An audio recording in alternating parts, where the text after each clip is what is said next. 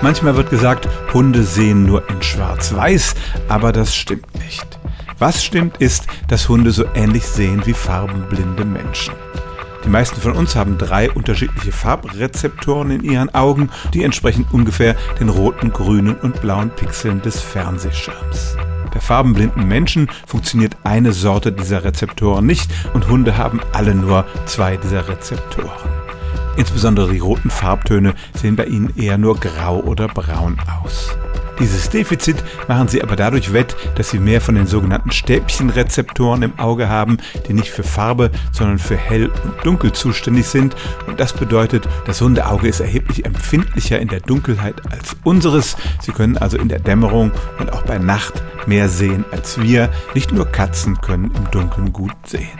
Aber generell stimmt es tatsächlich, Hunde nehmen die Welt so ähnlich wahr wie farbenblinde Menschen. Stellen auch Sie Ihre alltäglichste Frage unter stimmt's.radio1.de.